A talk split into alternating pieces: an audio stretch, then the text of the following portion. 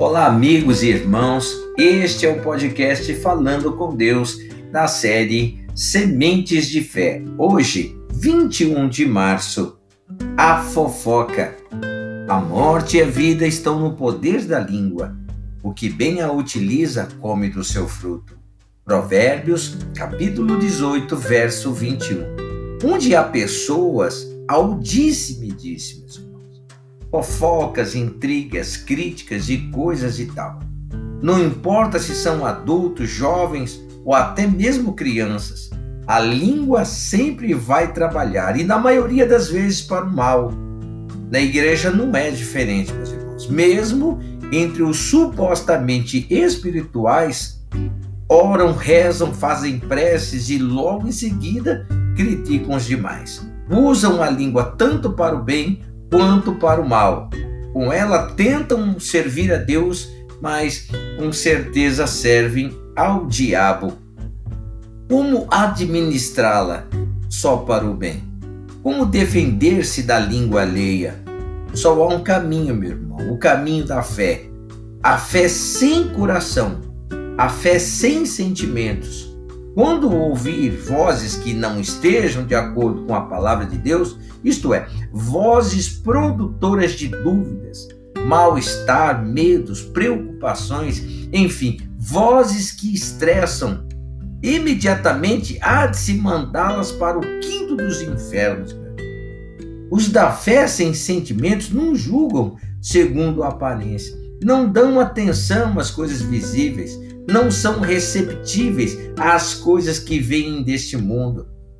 E é um mundo tenebroso e todos sabem.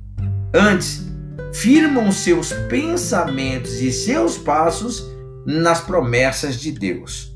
Não se interessam por abobrinhas, picuinhas e muito menos pelas opiniões alheias.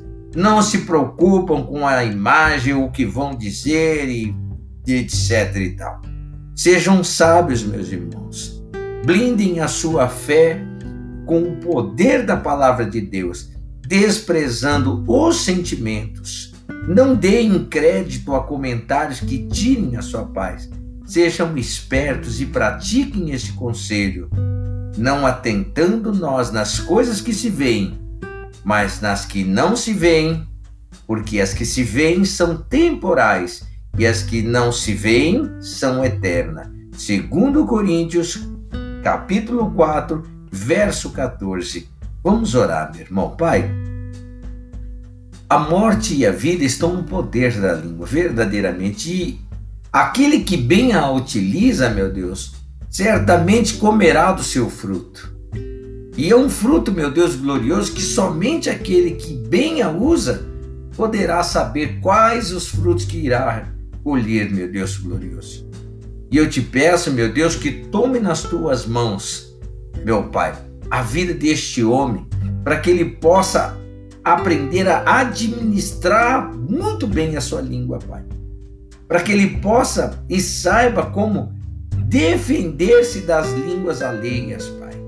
Este homem, esta mulher que ora comigo neste momento, eu peço meu Deus glorioso que blinde, meu Deus querido, em nome do Senhor Jesus Cristo, a fé dessa pessoa, Pai, para que ao ouvir palavras de fofoca, intrigas, críticas e coisas e tal, meu Pai querido, os disse-me disse, que eles possam, meu Deus, olhar somente para Ti. Eu oro pedindo ao meu Deus, em nome do Senhor Jesus Cristo, por este dia, que o Senhor Deus abençoe, abençoe os projetos, a família, meu Deus Dê proteção, meu Deus querido, à entrada, à saída do teu povo, Pai. Eu te peço, em nome do Senhor Jesus Cristo, que o Senhor Deus venha abrindo os caminhos para o teu povo passar. Que o Senhor Deus possa derramar das tuas bênçãos sem medida sobre a vida deste teu filho que ora neste momento, em o nome do Senhor Jesus Cristo. Amém e graças a Deus. Olha, meu irmão, não se interesse por abobrinhas Blinde a sua fé, de qualquer maneira. Blinde a tua fé e não não, não se preocupe com o que as pessoas pensam ou acham de você, tá bom? Segue em frente porque Deus é contigo em nome de Jesus. Eu fico por aqui e voltarei amanhã, se Deus permitir, com o podcast Falando com Deus em Sementes de Fé. E Deus te abençoe. Até lá.